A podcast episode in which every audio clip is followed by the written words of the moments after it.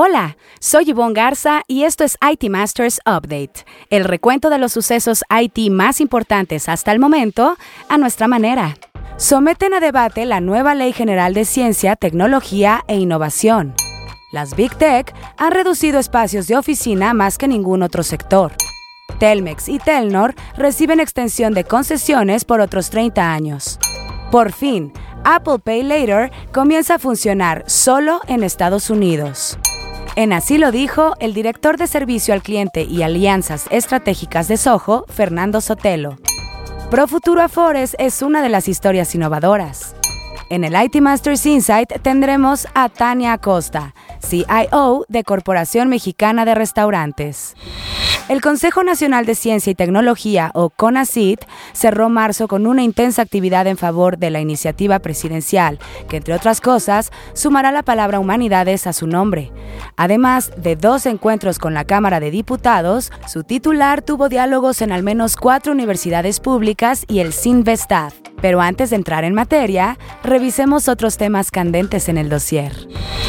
Las Big Tech no solo han recortado decenas de miles de empleos frente a la desaceleración post-pandemia, sino también espacio de oficina.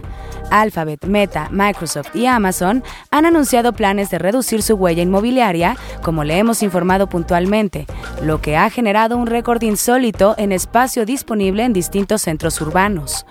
De acuerdo con un estudio de la firma inmobiliaria Savills, unos 16.165.000 metros cuadrados están actualmente desocupados a lo ancho de Estados Unidos, que equivale al doble del inventario de todo San Francisco y casi dos veces el espacio disponible antes de la emergencia sanitaria. Esto es solo una muestra del impacto que la contracción de las Big Tech tiene en otras áreas de la economía y que contribuyó al colapso reciente del Silicon Valley Bank.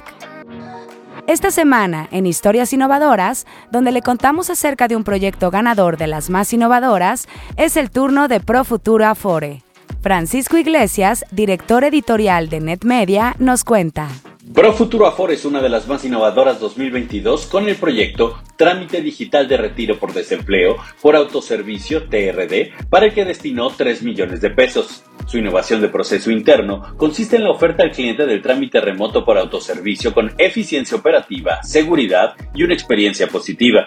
Ante la pandemia, el trámite de retiro por desempleo se volvió el más solicitado en las sucursales de Profuturo.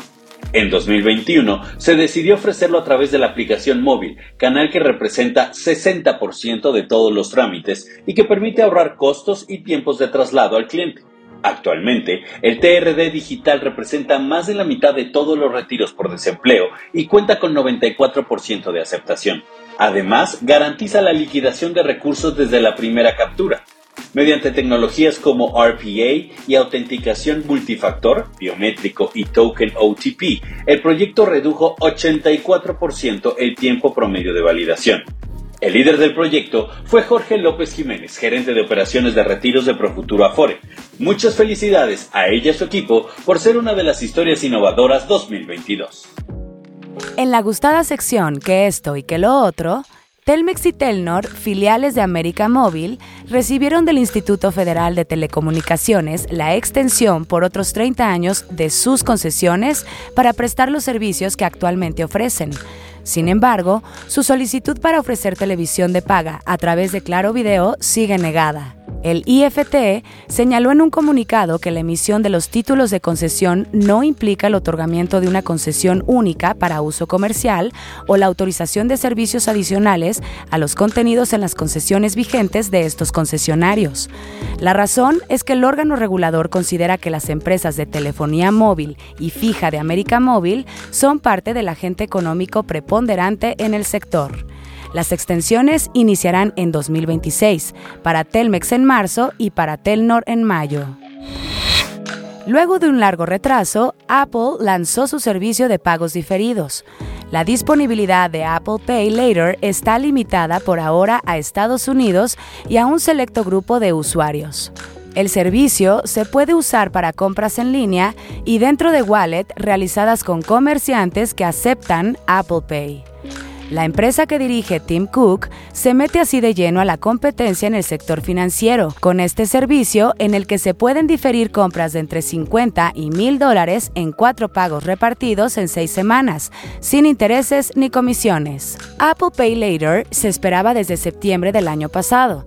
Para funcionar, Apple se asoció con el programa de pagos a plazos de Mastercard y Goldman Sachs Group será el emisor de las credenciales de pago utilizadas para completar las transacciones.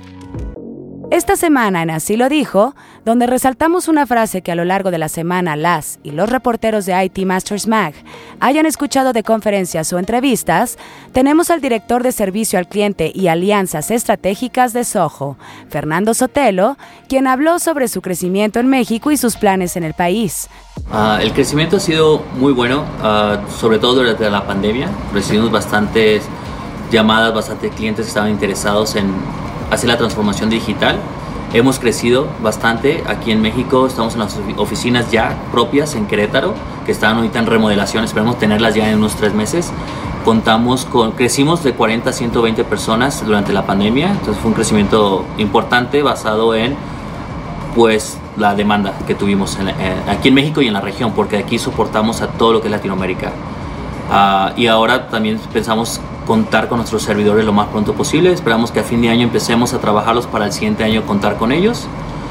Y una ah, de las tendencias que, que tenemos ahorita, que acabamos de crear nuestro primer equipo de desarrollo para inteligencia artificial aquí en México, ah, donde estamos apostando bastante, tenemos ahí potencial, definitivamente hay bastante potencial de gente con los estudios necesarios para poderlo hacer nosotros vamos a entrenarlos y vamos a, capacitarlos para que puedan aprender mucho más rápido cómo hacerlo, porque nosotros ya tenemos experiencia de 25 años con nuestro equipo de desarrollo. También queremos escucharle a usted. Si tiene comentarios, desea opinar o sugerir, escriba en redes sociales con el hashtag ITMastersUpdate. Estaremos pendientes de su retroalimentación. Ahora sí, el tema candente de la semana. La iniciativa de ley en materia de humanidades, ciencias, tecnologías e innovación está al centro de un debate en San Lázaro, bajo la modalidad de Parlamento Abierto, ejercicio en que se registraron más de 300 participantes en el primero de siete foros celebrado la semana pasada.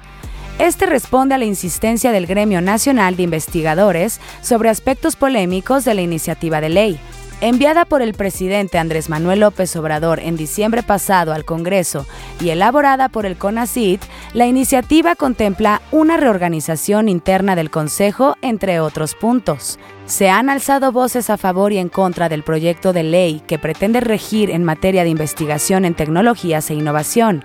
En el Parlamento abierto hubo quienes aplaudieron la presunta libertad para los investigadores que promueve la iniciativa, mientras que otros participantes señalaron riesgos y contradicciones.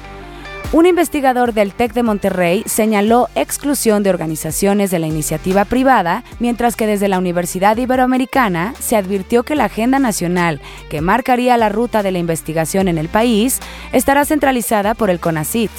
El ex titular del Centro de Investigación y Docencia Económicas, o CIDE, Sergio López Ayllón, señaló que existen términos y principios que no están definidos ni claros, como el rigor epistémico, la igualdad, pluralidad y equidad. Pero sobre todo, apuntó que falta precisión normativa y aspectos no resueltos, como las metas de financiamiento plausibles y la disponibilidad presupuestaria o la diferencia entre certidumbre y discrecionalidad. Aquí estaremos pendientes del desarrollo del debate. Para el IT Masters Insight de la semana, en la que un líder IT nos comparte una recomendación de algún reporte, libro, reflexión o estrategia, es el turno de Tania Acosta, CIO de Corporación Mexicana de Restaurantes. Bienvenida, Tania. Danos el IT Masters Insight de la semana. Actualmente todas las empresas tienen que estar en una renovación constante, tanto de procesos como de tecnología, para lo cual generalmente se desarrollan múltiples proyectos dentro de las organizaciones. Y el éxito de estos proyectos es fundamental para la rentabilidad de los negocios. Para lograr el éxito esperado es importante una buena gestión de proyectos, con la cual se busca reducir costos porque se aumenta la eficiencia, se mitiga el riesgo y se optimizan los recursos. Pero ¿cuáles son los principales motivos para usar la gestión de proyectos? Poder definir los tiempos de proyecto de forma realista. poder estimar los costos, incluyendo gastos ocultos que no se hayan visualizado al momento de la creación del proyecto. Tener los objetivos muy claros, ya que la falta de claridad en los objetivos provoca que los proyectos no tengan un buen término. Dar un seguimiento adecuado a cada actividad. Los gerentes de proyecto buscan ayudar a las personas correctas a que realicen las actividades en tiempo y forma de acuerdo al plan de trabajo. Y finalmente, tener una buena calidad en los entregables dentro de cada hito del proyecto. Para el siguiente episodio quiero nominar a Alejandro Galán, CIO de Costco. Muchísimas gracias Tania por tu IT Masters Insight de la semana. Buscaremos a tu nominado para el próximo episodio. Si quiere leer más sobre lo que aquí le contamos o novedades del mundo IT, visite nuestro sitio web itmastersmac.com o síganos en redes sociales como NetMedia. Hasta aquí este episodio de IT Masters Update, porque su opinión es más valiosa cuando está bien informada. Tiene aquí una cita todos los lunes. Buen inicio de semana.